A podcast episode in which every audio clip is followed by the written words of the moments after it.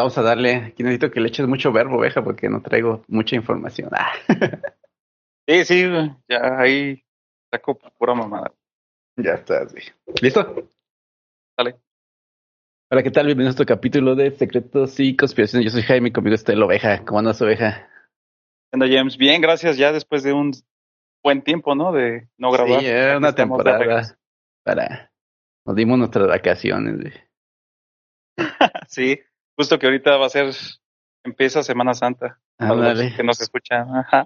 Para los creyentes. ah. Los- soy como dices, soy ateo, gracias a Dios. Fíjate, no, sí, para, para Semana Santa sí, sí creo, güey. Bien creyente. No, aparte es un chingo de calor, güey, está de la verga. Sí, hace muchísimo calor. Y yo ahorita cuando llego a la casa empiezo a tomar agua que tenemos ahí en la, en la refri, dejamos un recipiente para que esté bien fresca, pero no, de todas maneras tienes, da- me, me deshidrato fácilmente. Ya también por eso a veces compro electrolitos orales. Simón, yo necesito tomar más agua. Yo tomo, yo creo que un litro al día, si bien me va, güey. No, sirve de hidratarte en estos, en estos días. Al menos dos litros me parece que es la recomendación. Me va a dar un choque de calor, un golpe de calor, ¿no? Golpe de calor. Ajá. De que está bien culero, güey. ¿verdad? Sí. Pero bueno. Mari no nos acompaña porque anda enferma, güey. Entonces, Oh, saludos a Maritza. saludos, Mari. Vamos a hablar, efectivamente se, se perdió el capítulo donde vamos a hablar de medicina.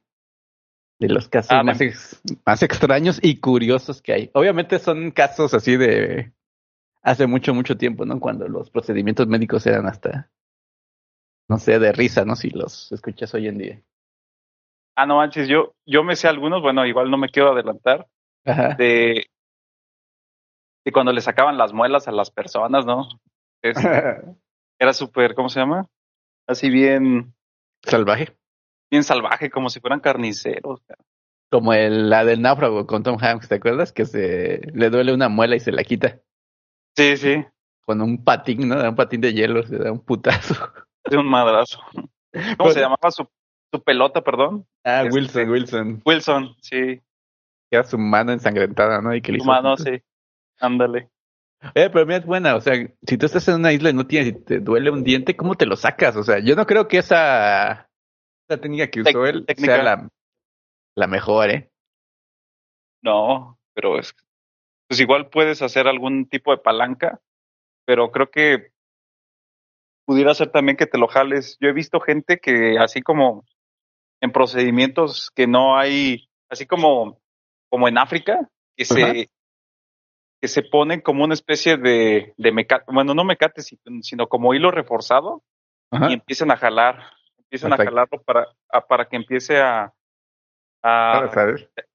Ajá, ajá, empieza a quitarse de la raíz, como que ya, ya se, se quite de la raíz y ya después sí dan un golpe contundente para que salga todo. Pero pues Ya. ha de doler un buen, caray. Sí. Mira, yo, yo creo que la del náufrago no estuvo chida porque nada más tronó el diente. O sea, realmente Sí. se- tenía que haber sacado todo, ¿no? Para que ya no le doliera. Sí, exacto, desde la raíz. Ay, caray, Entonces yo creo que es falso lo que hizo Tom Hanks. De como muchas de sus, sí, Entre sus películas. como muchas películas como Forrest Gump. Cast- Castaway, ¿no? En inglés es náufrago. Ah, sí, que está buena, ¿eh? La película, fuera de todo. Sí, está, la- ¿cómo se llama la, su interés romántico que se iba a casar con ella? Es, esa actriz está guapa. ¿En la del náufrago? Ajá, es esta, Ah, no, no me...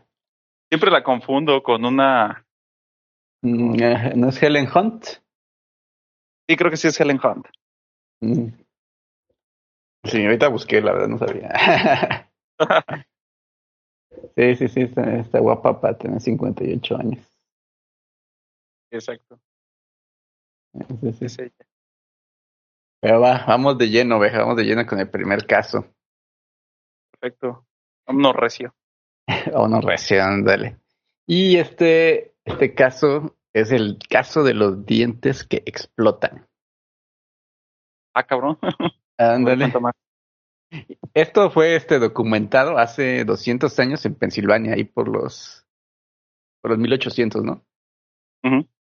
Donde un clérigo este, empezó a tener este, un dolor de muelas muy, muy fuerte, ¿no? Entonces, este se quejaba mucho de que le dolía mucho y decían que salía a correr, así salía como si fuera un, un perro para tratar de aliviar el dolor, ¿no? O sea, de que se le calmara un poco. Entonces decían que lo veían corriendo, tirándose agua encima, haciendo de todo para que se le quitara el dolor. Pero, para mitigar. Ándale, para mitigarlo exactamente. Y este, y bueno, entre todo eso, de repente cuentan que un día, este, estaba pues así que adolorido como, como, como había estado últimamente. Y de repente se empezó a agarrar la mandíbula así porque ya no aguantaba el dolor y de repente este, escuchó como un disparo, un, un, un, ruido fuerte. Ah. Y su diente explotó en pedazos. Y con lo que le, ajá, y con lo que le dio así un este una sensación de alivio, porque ya no tenía ese dolor. Y, y lo, lo más raro de este caso es que no fue un caso único, ¿no? Porque si dijeron, no, no, pues se, se inventó todo el güey, ¿no? Sí sino que hubo este toda una serie, una epidemia de dientes explosivos que se dieron en la zona. Y de hecho fue este fue como documentado en una revista dental y llevaba el título de Explosión de dientes con un informe audible. O sea que hasta se escuchaba cómo tronaba el dolor. Ajá, sí. Y de hecho hasta había como teorías, ¿no? De por qué había pasado esto. Decían que había habido. Iba a decir una teoría, pero. ándale, ándale. Decían que había habido cambios de temperatura muy bruscos en los, este, en los productos químicos que habían utilizado para, para las curaciones que hacían en ese tiempo, ¿no? Y que eso había hecho que los dientes este, se debilitaran y posteriormente explotaran. Pero pues esa explicación así como que es cero creíble, ¿no? O sea, bueno, para empezar el caso está medio extraño, ¿no? Pero vamos a suponer que es cierto. Pero como que, no sé, está curioso, está curioso. No, no hay como una explicación de por qué te tronaría tu diente así de la nada, ¿no? Después de dolerte mucho. A ver cuál era tu teoría. Mm, era algo similar con respecto al, a la salinidad o ciertos, ciertos químicos que, te, que tuvieran las aguas, ya ves, antes que tomaban en los de los ríos o de los lagos, pudiera que algún sedimento les provocara una cierta reacción a la, primero a lo que es la, la, ¿cómo se llama? La dentina, me parece que es la, la primera capa y después la pulpa y ya después que se fuera las encías. Pero sí está muy raro, está muy raro ese, ese caso. Igual si dices que está documentado, pues igual habría que ver que al final que fue. Ándale. Pues no, realmente no hay ninguno. O sea, solo dijeron esto, esto pasó hace chingos de tiempo, ¿no? Y salió en una revista, pero. ¿Qué digo? También habría que ver, ¿no? ¿Qué tipo de revista es? Porque tal vez era un TV y novelas o algo así, pues. Lo chisme, ¿no? Y eh, pues era el chisme del momento, supongo. ¿no? Igual y sí. pero, por suerte a mí nunca me ha dolido un diente. Sí se me ha tronado un diente. Pero pues nunca, me ha dolido. una caries, nada? Ah, no, sí. De hecho, un diente se me tornó porque me hicieron este. Es que te, te lo tapan con cerámica. No, no sé con qué es. Con... Ah, sí. Te, te, bueno, te, ¿te mataron la raíz? No. Ah, es que cuando te matan la raíz se llama endodoncia. No, nada más me la taparon. Y después de, un, después de un tiempo se tronó la, la tapa, o no sé cómo se llama esto. Sí, sí, sí, anduve con el hoyo como un par de meses hasta que ya fui a, que me lo ah, taparan. Pero realmente no me dolió porque no se tronó el diente, sino se tronó, bueno, era una muela. Se tronó lo que había tapado, ¿no? ya me lo volvieron a tapar y ya pues quedó. De nuevo. un poco doloroso. Eh, no tanto, realmente no. Dolió más este la, la curación, ¿no? Bueno, ni dolió tanto, pero fue más incómoda que otra cosa. Pero sí era incómodo tener un hoyo ahí. Pero ya después me dijeron, no, güey, este, tápatela porque si no se infecta y ya te tienen que sacar el nervio y se hace un perote, ¿no? Sí, eso se llama, es lo que te digo que se llama este, la endodoncia que te matan el nervio. Ajá, sí, y yo pues nada más por, porque no me gusta el dentista no iba, ¿no? Porque sí me eché como dos meses ahí con el hoyo. Dándole vuelta. ándale, por suerte no, no se me infectó ni nada. Súper, está, está chido. Sí, man, sí, man. Y bueno, esto nos lleva al segundo caso. Si quieres para el tercero, tú dices que te sabes alguno, ¿no? nos comentas a ver qué onda. Sí. Mira, el segundo caso es de un marinero que tragaba cuchillos. Y esto se dio... Así como los... Como los de la calle, güey. ¿no? Ándale, Sí, ándale. que tragan fuego y todo ese pedo.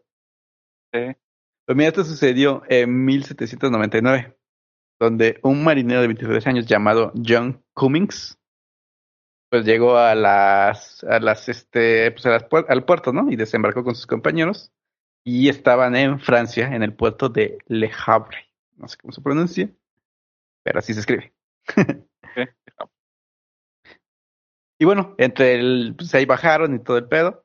Y, y, pues había como una especie de, de mago ahí, en el lugar. Y aparentaba tragar este cuchillos. Era un acto como los de pues los de los magos, pues que es, es un cuchillo falso, pues que se le mete el, la hoja, ¿no? Y parece que te lo tragas, pero pues no. Sí. Pero este cuate dijo que pues se emborrachó y se siguió la fiesta, ¿no? Y ya en el calor de las copas dijo que él también podía hacerlo y que podía hacerlo mejor que el, el francés, o sea, que el mago que andaba ahí, ¿no? Este cuate era de Estados Unidos, el John Cummings. Comics. Ajá. Entonces, pues entre todos empezaron así de, órale, pues a ver si, si tan chido, trágate el cuchillo, ¿no? Y se sacó un, este, un cuchillo pequeño, que llaman cortaplumas, ¿no? Si quieren buscarlo. Este, y pues abrió la boca y se lo tragó. Y este, y pues todos hicieron así un relajo, ¿no? De qué chido, qué, qué bueno, qué chido eres que te puedes comer cuchillos, ¿no? Sí. Y este, y ya no, pues entre todos así, entre el relajo y todo, le dijeron, oye, ¿y y cuántos, este, cuántos cuchillos te puedes tragar? Y dice, no, pues no, no hay peor, puedo los, los que fuera, puedo tragarme todos los cuchillos que hay en el barco. Y siguió comiéndose Ok. cuchillos. Esa misma noche se comió tres cuchillos más. Y, y Ah, ya con, insaciable. Ajá, era insaciable. Le gustaban los cuchillos. Pero bueno, al parecer esto pues había pasado relativamente normal. Y este, y pues su hazaña este no tuvo realmente consecuencias, al menos a corto plazo. Y pues por alrededor de seis años más, no, no volvió a realizar esta, esta hazaña, ¿no? Pero ya para 1805 este qui- quiso volverlo a hacer en una fiesta como para lucirse, ¿no? Para, pues como le funcionó la primera vez, pues dijo de nuevo, ¿no? Y volvió a comerse cuchillos. Pero ahora sí ya este empezó con problemas, ya que poco tiempo después, este, pues empezó a, a sufrir los efectos, ¿no? De esta dieta que llevaba. Y pues este cuentan que este John Cummings empezó a tener terribles dolores abdominales. Y este, cada que comía, pues le dolía así demasiado el estómago que no podía ni mantenerse en pie, ¿no? Eran dolores horribles. Entonces lo que llevó a que él dejara de comer. O sea, ya no quería comer por el dolor que sentía. Así que, tan grave estaba cañón. ajá, sí, sí, sí. Que morir Y- de inanición está cañón, ¿eh? Sí, ya sé.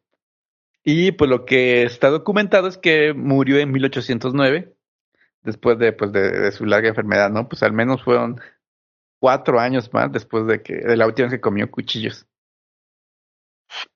Y pues ya, este, una vez que murió, pues los médicos este, no creían que él hubiera estado comiendo cuchillos, ¿no? Así que pues este ya una vez que estaba muerto, pues le hicieron una to- autopsia, ¿no? Y diseccionaron su cuerpo. ¿Y cuál fue la sorpresa? Pues que al abrirle el estómago, bueno, todos los intestinos, encontraron restos de al menos 30 cuchillos que ya estaban este, corroídos y ahí este, arrumbados en su estómago, ¿no? Ah, no manches. Ajá, y, y lo que creen que fue lo que lo mató y lo que le daba tanto dolor es que uno de estos cuchillos estaba perforando su colon.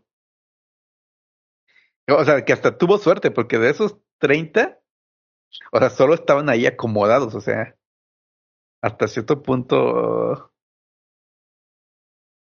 no le hicieron daño, pues bueno, lo, creo que lo envenenaron poco a poco, ¿no? Pero, pero uno de ellos sí se clavó en su colon y fue lo que lo poco a poco lo, lo mató, ¿no? Pero eso es una historia de cómo no debes hacer lo que te dicen tus amigos en las fiestas, oveja. Exactamente. Para hacerse el gracioso, para hacerse el centro de atención. Ándale, no, está cabrón, ¿eh? Es, es como el reto del condón, ¿lo has escuchado? No, no lo he escuchado. A ver, cuéntame. De hecho, se hizo famosa la Mars. No sé si te acuerdas de la Mars. Ah, sí, sí, sí, ya sé. Esa, esa sí, se me hace como que nada más quiere pura atención. Ajá, que, Y se, que- hizo, y que- se hizo famosa porque no quería este seguir estudiando, ¿no? Que, Y que cantaba después, ¿no? Ah, no sé, no sé si cantaba, pero yo la vi porque también se hizo popular, como que tiene picos de popularidad esa vieja. Ajá. Y el reto de condón consiste, eh, pues un condón, te lo metes por la nariz y lo aspiras y lo sacas por la boca. Ah, no.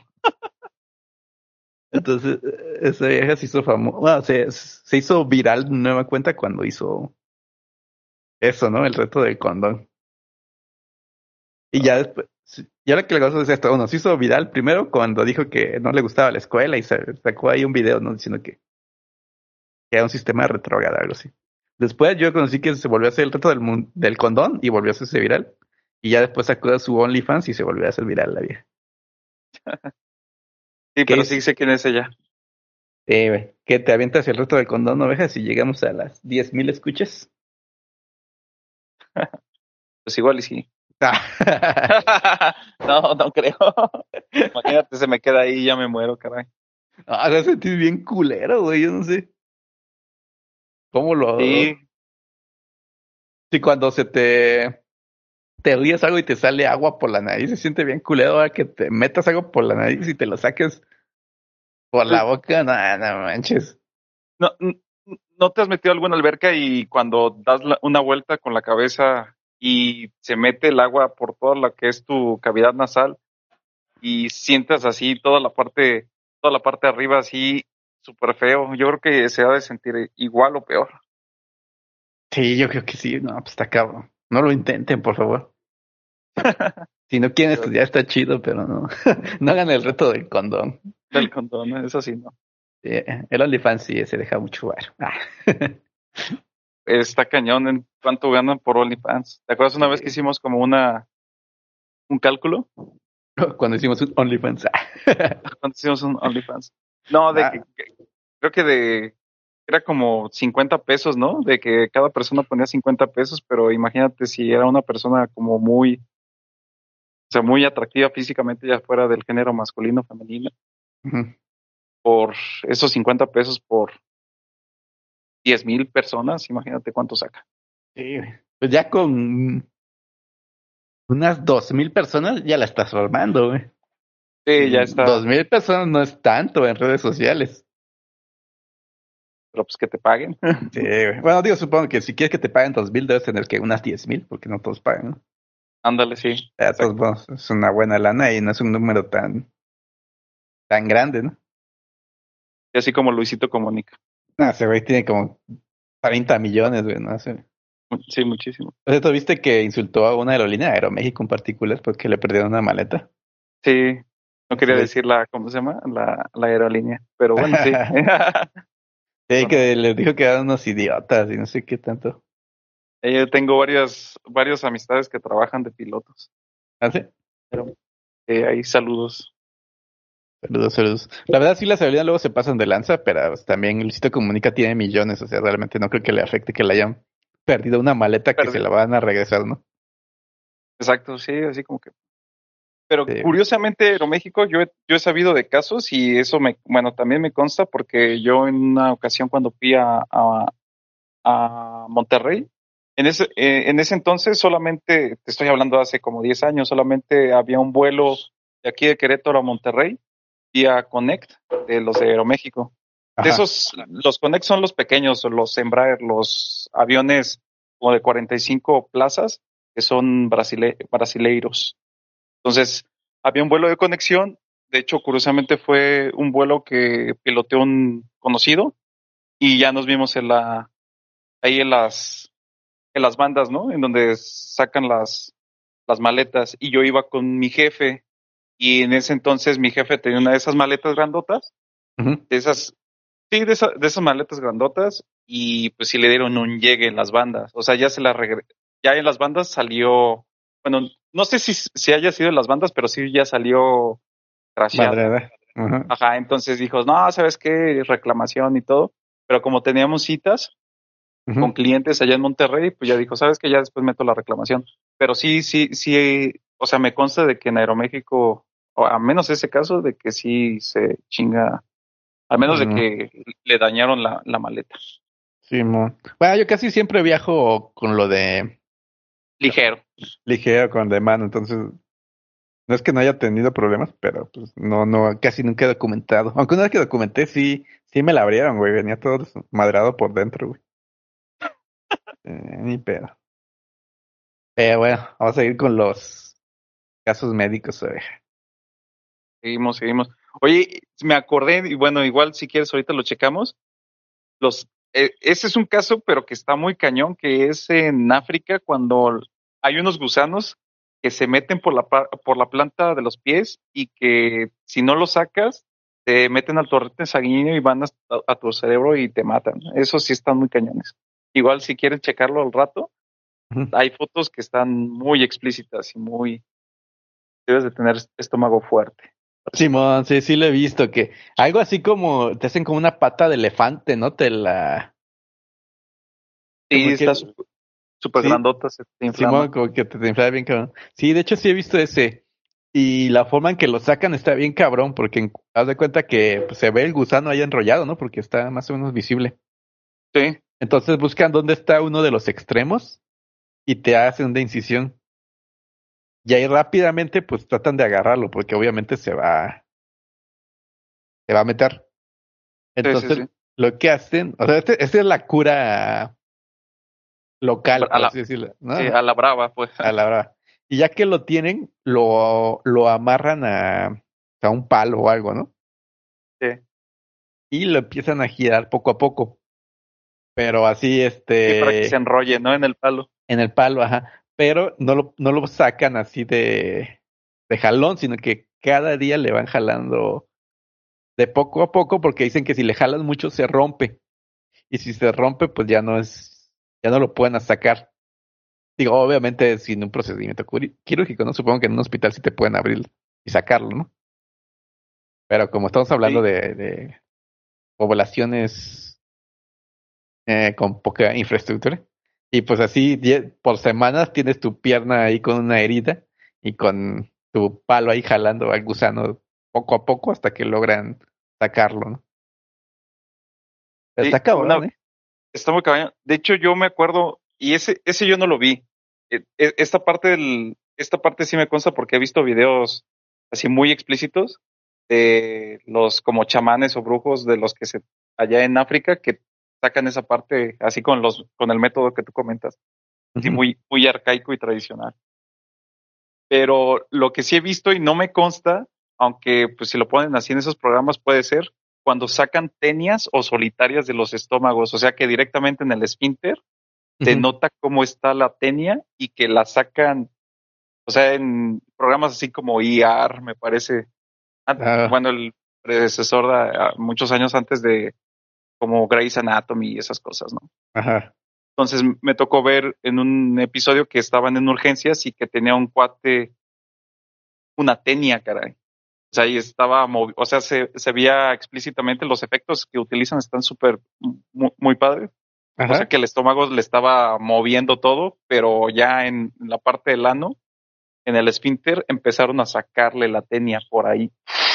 Y Ahora. Salió completo. Sí, o sea, no sé si, me imagino que si en algún momento le preguntamos a algún médico de urgencias, esos cuates han de saber de muchas cosas, cara. Y, y, pues yo creo que ese puede ser un caso real y verídico, pues si lo pasan en esas, en esas, ¿cómo se llama? En esas, en esas series, ¿no? Mm, Simón. También uno de estos casos que yo escuché, ese sí está bien cabrón y bien asqueroso, güey. Era un, un gringo que se fue a, a, pues fue a Latinoamérica, no me acuerdo a, a dónde fue. Pero el caso es que pues andaba como de senderismo y eso, así como le gusta a la Mari, ¿no? Saludos, Mari. Saludos, Mari. Te extrañamos. Este. Y se hizo una herida en la pierna. Sí. Sí, parecía como que se hubiera clavado algo, ¿no? Pero pues Ajá. él solo sintió en el momento y dijo, "Nah, pues me piqué con algo, ¿no? Ya. Y pues ya regresó de su viaje y veía que tenía ahí la herida. Esto yo lo vi, esto es verídico. Y este. Y pues se le empezó a curar, ¿no? Se puso vendajes y todo. Pero pasaban los días y la herida no sanaba. Es más, cada vez se hacía más grande el agujero. Y pues empezó a, pues echaba desinfectante y todo y la curaba y la tapaba, ¿no? Pero iba al doctor y le dice, no, no, pues este sí, no, nada más es una herida. Pues se trata como tratarás una herida, ¿no? Realmente ya hasta le mandaron antibióticos para que no se fuera a infectar. Pero la herida seguía sin sanar. Entonces cuenta que un día pues ya este, pues ya estaba probando de todo, ¿no? Porque pues ya estaba desesperado. Y se puso vaselina en la herida. Pero un montón, así como una plasta. Y se, se, ven- se vendó. Ya se durmió. Y dice que en la noche empezó a sentir como ardor en la herida, ¿no? Entonces, este, se quitó la venda y vio que tenía un gusano, así un gusanote saliendo por la herida. Y que tra- trató de agarrarlo, pero luego, luego se le volvió a meter a la pierna. Que lo que hizo fue que la, la vaselina le, estaba tapando el paso de aire al gusano. Entonces eso lo hizo salir. Y ya este, pues con esto, pues ya fue a, a emergencias, ¿no? Porque ahí sí ya se asustó, esto ya no era como una herida normal.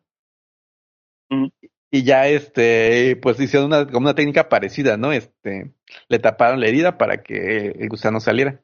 Y ya cuando salió, pues ya ahora sí, ten- pues estaba ya el doctor con unas pinzas de estas quirúrgicas, no sé cómo se llaman. Y pues ya lo agarró. Y ya lo sacó, pues pero era un gusano pues, de unos como 10 centímetros y gordo. O sea que estaba metido ahí. Y ya después decían qué animal era, ¿no? Que pues, era un animal ahí de, de Latinoamérica que te pica y te deja tu gusano ahí adentro. Tu- la larva, pues. Sí, la larva. Pero está cabrón, ¿eh? Es, había un programa de emergencias médicas en Home and Health, no sé si lo llegaste a ver en algún momento. Simón. Era súper gráfico. Era de las urgen emergen- creo que sí se llamaba emergencias médicas o urgencias médicas en Discovery Home and Health. Y sí, a mí, yo lo llegué a ver varias veces y ya ves que decían, se recomienda discreción, imágenes muy fuertes. Contigo, muy gráfico. Simón. Y sí, había varias cosas así. Así, mm, a lo mejor no del tema ahorita que estamos tratando, pero sí había cosas así de, no, que se le metió, estaba haciendo un trabajo de albañilería y aparece así como todo cercenado de un brazo, ¿no? Mm. Sí, Sí. sí. Aunque bueno, esos no son casos extraños, ¿no? Eso ya es este, muy Sí, de- normal. ¿eh? exacto. Ah, yo vi uno rápido, rápido. Este está bien cagado porque era como. Igual era de emergencias. No es extraño ni nada, pero está cagado. Porque eran, este. Pues era una pareja, güey, que quería ponerse aquí sensualones. Kinky. Kinkies, güey. Y pues habían visto. Ya ves que está esto de que te echas cera caliente, güey. sí. La neta yo no lo he hecho, pero no sé, güey. No, no me atrae quemarme, güey. No me Yo prende quemarme. Pe- Pero lo ponen mucho, güey. Hasta en los videos este de Ricky Martin, eh, hay que- donde le echan cera caliente en la de La vida loca, ¿no? Sí, vive la vida lo que hace. Ándale, entonces, pues quisieron intentarlo. O sea, pero ya estaban acá en el calor de las masas, como dice Cerati. Y este, pero pues no tenían cera, güey. ¿Y entonces qué utilizaron? Entonces, este, a la chava se le ocurrió que pues tenía gomitas, güey. Entonces, pues si las metía al micro se iban a derretir. Y pues iba a tener este una consistencia parecida a la cera caliente. Ya. Entonces, pues así lo hizo. El problema es que la cera caliente al contacto con la piel, pues sí viene caliente, pero se enfría en chinga y se solidifica, ¿no? Y tienes el ardor del putazo, ¿no? pero Sí. ya, güey, o sea, hasta ahí queda. Ah, una quemadura de primer grado, tal vez, ¿no? Así súper superficial. Ah. Pero las gomitas, al ser azúcar hirviendo, no tienen este comportamiento. Entonces le, le echó esta madre al güey en el pecho. Y obviamente el güey gritaba como loco. Y pues, ah, pues azúcar derretida no es tan fácil de quitar, güey. Entonces el güey llegó a, a, Urgencia. emergen- a urgencias, güey, con una quemadura de segundo grado, güey, porque... No, Ah, pobre tipo. No, güey, se pasaron de lanza. Le bajaron toda la calentura que traía el güey. Así es. Ay, bueno, vamos al siguiente caso ya para, para ir. Ah, ya casi vamos cerrando el tema ya, ya llevamos un rato, pero. Otro de los casos estos curiosos de enfermedades del siglo XIX, o sea, de los 1800, es el caso de la cura de palomas, con palomas, perdón. Y básicamente es que un este un doctor de esos tiempos llamado Carl Friedrich Cannstatt, un alemán, Ah, un de- alemanzote. alemanzote, decía que había encontrado la cura para las convulsiones infantiles. ¿Mm? Y lo que decía es que había que tener una paloma viva, o sea, cuando para convulsiones infantiles, como dije, cuando el niño estaba teniendo convulsiones, agarras una paloma y se la ponías contra el ano del niño durante el ataque. Esto lo que iba a provocar es que la paloma muriera y los ataques finalizaran. Esta era la la premisa de este de este doctor, ¿no? Eh, Y él realmente lo creía. Y de hecho, este lo curioso es que sí fue a un hospital, fue al, al Hospital Infantil de San Petersburgo, donde lo llamaron porque había un niño con esta enfermedad. Entonces el doctor estaba ahí al pedo, ¿no? A ver cuándo pasaba para poner en, en práctica su, su método. Y lo llamaron porque pues no habían tenido éxito de cómo curar al niño, ¿no? Y pues ya, llegó y le dijo a los, a los padres del niño, no, pero lo primero que necesitamos es una paloma viva, consíganla, ¿no? Y ya, tenían la paloma y esperaron a que el niño tuviera las convulsiones, porque al parecer era... le pasaba seguido al niño, ¿no? Quién sabe qué tenía el pobre. Y bueno, el chiste es que empezó el niño a convulsionarse y pues en ese momento el doctor dijo, de aquí soy, agarró este la paloma y se la puso ahí, ya sabes dónde al niño, ¿no? Y según En lo que el cuentan, chiquistriquis. en el chiquistriquis. Y lo que cuentan este, es que la paloma empezó a jadear porque no podía respirar. y este y pues empezó a, a tener espasmos la paloma, vomitó y se murió. Y después de, y después de eso, el niño se recuperó de las este eh, de la de las convulsiones. Convulsiones. Y ya tras esto, este, pues realmente el método, al parecer, por lo que se cuenta, fue Exitoso en ese momento. fue, fue, una burla entre la comunidad médica, ¿no? Porque pues, es una tontería, honestamente. Pues sí, Pero- o sea, a lo mejor se dieron muchas causas para que el niño estuviera bien y la paloma se muriera. Simón. Y pues el chiste es que pues este cuate, aunque aseguró todo de él, dijo que no, que esto era cierto y que quería que se hicieran este más experimentos con aves de corral para curar enfermedades. Y ese fue el caso de la cura con paloma. Paloma. Una vez a ustedes les había comentado, creo que no salió en algún episodio, pero sí en las pláticas de sobremesa. No sé si, si te acuerdas que les había dicho que Mike Tyson se dedicaba, eh, al- antes de que fuera boxeador, se dedicaba a la cría de palomas y a lo de palomas mensajeras. Y ese, el- la cría de palomas mensajeras tiene, bueno, ahorita que acab- acabas de, de- de tocar el tema de las palomas, la cría de palomas mensajeras tiene un nombre, creo que se llama colombofilia. Cerca de, cerca de ahí de la casa de mis papás, si ubicas el terreno donde se hacen, se hacen las fiestas, en la parte de atrás hay un, el señor se tiene ahí su, ¿cómo se llama? Tu palomero. sus su, ajá, su palomar y tiene también unas especies de antenas para llamar a las palomas. O sea, se supone que tienen las, las palomas que en un día recorren no sé cuántas decenas de kilómetros. O sea, sí, ya una bien entrenada puede, ya se hacen hasta, hasta competencias, pues. Ahora. Pues está, sí, hacen competencias, está, está muy cañón, está muy interesante. Dato cultural, pues. Simón, sí suena, si te gusta, suena bastante interesante, la verdad. Vale. Pues vamos, tenemos todavía un par más de anécdotas. Vamos con la penúltima. Esta, más que curiosa, está. Escucha muy, muy dolorosa. A ver, cuenta, cuenta. Esto es este. De un soldado que se removió un cálculo en la vejiga. Y ahí te va. Ah, cálculo es una piedra, ¿no? Una, piedra. Ah.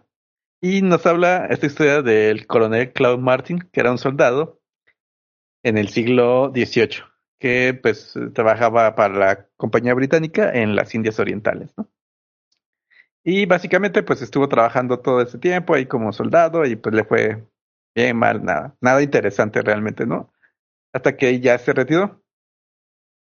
Y este, pues básicamente él se dio cuenta que tenía los síntomas de un cálculo en la vejiga, ¿no? Es decir, que le había pasado un este. Pues que tenía un cálculo, por lo que leyó, preguntó, pues le dijeron, es esto, ¿no? Vea que te chequen un doctor. Pero como te decía, es en 1782, este, para sacarlo, pues tenían que operarlo. Y pues como te has de imaginar, la medicina de 1782 no era como lo mejor, ¿no? De hecho, había un tiempo, no me acuerdo si eran estos tiempos, que los que te operaban eran los barberos, ¿no? Porque tenían navajas. Y sí, pues en algunos tenían operaciones los barberos. Ándale, y pues la, el rango de éxito no era muy alto, ¿no? Podías morirte más bien por la operación que por la enfermedad, ¿no? Por las infecciones, ya ves que no lo, no, no, ¿cómo se llama? No, ah, no esterilizaban sus, Todas sí, sí, sí, como alguien dijo alguna vez, este, si no te lo puedes, si no te lo metes a la boca, no puedes, no, si no podrías metértelo a la boca, no deberías usarlo para una operación, ¿no? Ándale, exacto. Y bueno, eh, pues este cuate, el Martin, decidió que no iba a poner su vida en manos de alguien más, sino que lo iba a hacer él mismo. Ah, como el episodio del Doctor House que se saca, ¿te acuerdas? ¿Te acuerdas de esa madre? Que está en la bañera. Ah, Simón, que pero se mete un catéter, ¿no? Ajá, sí. Ándale. Por ahí va, por ahí va. Y, entonces, básicamente, Martin diseñó un instrumento hecho con una aguja de tejer y un mango de ballena. No sé qué es un mango de ballena, honestamente. Supongo que es una especie de herramienta para hacer algo a las ballenas. de estas alas o algo así, ¿no? Pero básicamente se lo describo. Es una especie de cuchillo largo y muy fino que tenía una especie de manilla como de bici, como, como, ¿cómo decirlo? Como freno de bici que hacía que abría y cerrara la punta más o menos ahí, muy delgado. Y lo que hacía es que no sé cómo pasó esto, no sé cómo llevas, puede ser falso, esperemos que sea falso por el bien de todos. Pero que insertaba esta aguja, bueno, esta herramienta por su uretra hasta llegar a la vejiga. Ah, no manches. Y por ahí, sí, por ahí, Ajá. Y lo que hacía era que intentaba, todos los días intentaba raspar la, la piedra. Ah. Y, y, lo que cuenta es que el coronel repitió el procedimiento alrededor de 10 a 12 veces al día durante seis meses. Y que después de este tiempo logró desgastar la piedra para que fuera saliendo ahora sí que poco a poco. Y que pues tuvo éxito, o sea, después de esto desaparecieron sus síntomas y y pues tuvo éxito y que gracias a esto se desarrolló una herramienta basada en la que él hizo para sacar los cálculos de la vejiga. Y, de, y esto se convirtió en un procedimiento que se conoció posterior a esto como lito, litotricia. Y fue el primer paciente en someterse a esa operación. Qué horrible. Preferiría morir, yo creo, a hacer eso. Sí, está cañón. Y está cabrón. No, no, no, qué dolor. O sea, qué dolor debes de sentir para animarte a hacerlo, honestamente. El ardor por las vías urinarias está cañón. Uh sí. Eh, no, no, está cabrón. Porque a, a, mí, a mí me han contado que hay un estudio. Eh, no tiene nada que ver con esto, pero eh, va por ahí. Que es para tomar una muestra de lo que podría haber en tu uretra. Uh -huh. Y te metes una especie de escobilla. Obviamente cortita, ¿no? Como unos 5 centímetros. Pero pues te la meten ahí como que te cepillan tantito para obtener una muestra y ya te la sacan. Y me han contado que esa cosa es súper dolorosa. O sea, y no me quiero imaginar ahora meterte, no sé, 10, 15 centímetros más, güey, para. No, güey, no mames. Para rasparle ahí al cálculo. Sí, güey, ya, ya estoy en posición fetal nada más de imaginarme lo que va a sentir, güey. Y por el, ¿cómo lo meten por el cíclope llorón? Ya, no, está cabrón, güey. Sí. No, no, no, ahorita lo bueno que ya hay operaciones, güey, ya operen a la chingada. Sí, la, la magia de la, ¿cómo se llama? De la ciencia de la medicina actual. Sí, man. Así es, así es, güey. Y pues tenemos un par, no, te mentí, tenemos dos casos más todavía. Ok, pues échalos, no pasa nada. El siguiente es el caso de las babosas en el estómago.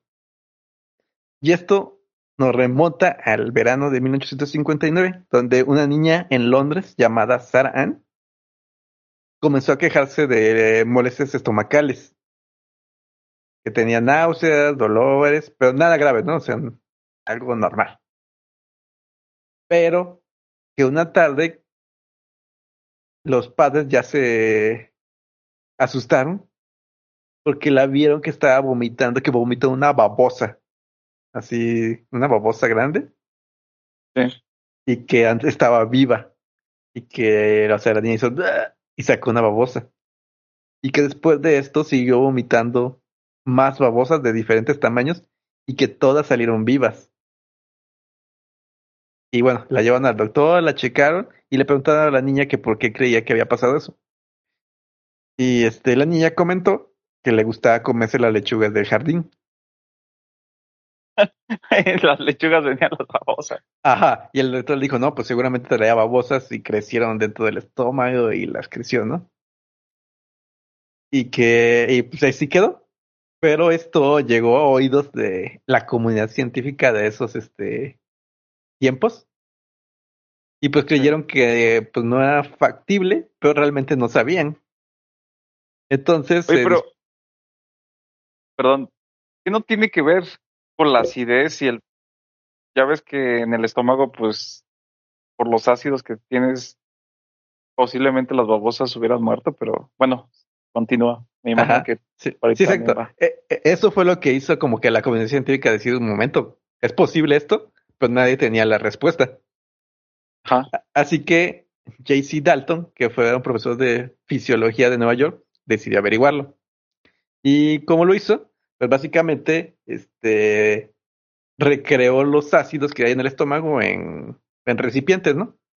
Y fue a conseguir babosas vivas y las empezó pues, a aventar a, a, estos recipientes a ver cuál era el resultado, ¿no? Y pues lo que notó es que básicamente todas las este, babosas se morían eh, en cuestión de minutos. Y sí. que al pasar el tiempo, en unas horas, ya se, se deshacían, pues, los ácidos estomacales, este, las deshacían. Entonces la conclusión fue de que no era posible que esta niña hubiera comido las lechugas con babosas y hubieran crecido ahí y las hubiera vomitado. Entonces lo que llegaron a la conclusión es que más bien esta niña tenía así como alguna especie de problema mental, ¿no? Que le estaba provocando crear este tipo de, de bromas, por así llamarlo. Ok, ok. Y bueno, ese fue el caso de las babosas vivas. Y ahora vamos así eh, al último caso, y este, este se me hace muy curioso. eh. Es el caso de la epidemia de baile de 1518. No sé si has escuchado de ella, ¿no? no, pues Eh. escucha muy gracioso. Sí, básicamente esto comenzó a mediados de julio de 1518, cuando una mujer comenzó a bailar así de la nada ella sola en las calles de Estrasburgo, en Francia. Y que esto estuvo muy extraño porque la mujer continuó bailando después de tres días, ¿no? Y que poco a poco empezaban a unirse más gentes, más gentes, más gente, pero ya ba- al baile aquí había, era un rey ahí cabrón, ¿no? y que llegó un punto que ya había 34 personas después de una semana. Pero esto continuó y que después de un mes había 400 bailarines ahí en chinga en las calles de Francia, ¿no? Estrasburgo. Ajá, Estrasburgo. Y que de repente algunas de estas personas empezaron a morir porque les empezaron a dar ataques del corazón o derrames cerebrales. Y este, y que así como que lo que llamó la atención es que todo se había producido por el baile, porque alguien empezó a bailar y se sumó ahí la pachanga, ¿no? Ajá. Y pues este hubo así un montón de teorías, hasta creyeron que por causas astrológicas habían este pasado eso, que por alguna enfermedad en la sangre hacía que la sangre te hirviera literalmente, y lo que hacía que te pusieras a bailar como para tratar de evitar esto, ¿no? Y este, y pero pues no, no, no sabían qué estaba pasando, o sea, siempre fue como, ¿por qué están bailando día y noche? ¿Por qué no se paran, no? Y este, y pero pues, todo esto pasaba mientras la gente seguía bailando, ¿no? Y pues creían que, que el baile los estaba ayudando. Entonces llevaron como músicos para que hubiera más ambiente, ¿no? Entonces ya Sí, ahí correcto. tenían este a chingos de gente bailando. Ya, ya se hizo una fiesta, yo me imagino, ¿no?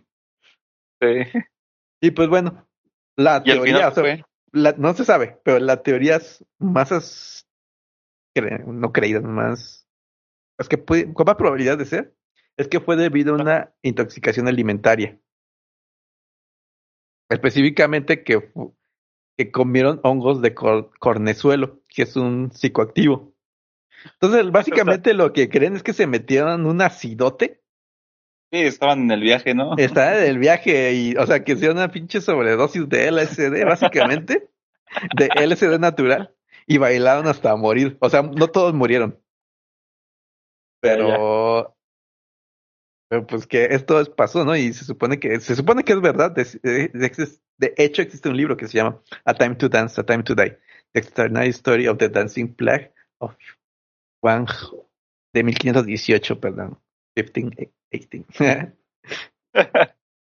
Está curioso, sí, es chido. O sea, realmente si vas a morir, que mueras en un viaje bailando, no se oye tan, tan mal, ¿no? Como dicen, bien ácidos. Bien ácidos, ¿no? Pero está chido. Esta, esta es la que más me gustó a mí de las que contamos hoy. Y la que menos me gustó fue la del el güey que se metió algo por la uretra, güey, para curarse. Aunque fue el único que tuvo final feliz, ¿no? Sí. Por el cíclope llorón. Cíclope. Así es, oiga, ¿qué te parecieron estas historias? Es interesante. Aunque, como no hay forma de comprobarlas, porque Eh. ya pasaron hace muchos siglos, sería bueno, así como en dado caso de que hubiera forma de comprobarlas, a ver realmente lo que pasó, porque pues ya sabes que entre la verdad y el mito, pues un- está la leyenda, ¿no? Sí, sí, sí. Yo creo que la mitad no pasó, güey.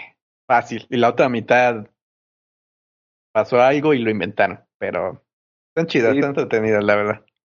Sí, está entretenido y pues es pues, a, eso, a eso a eso venimos este podcast, ¿no? Entretenidas. sí. Así es.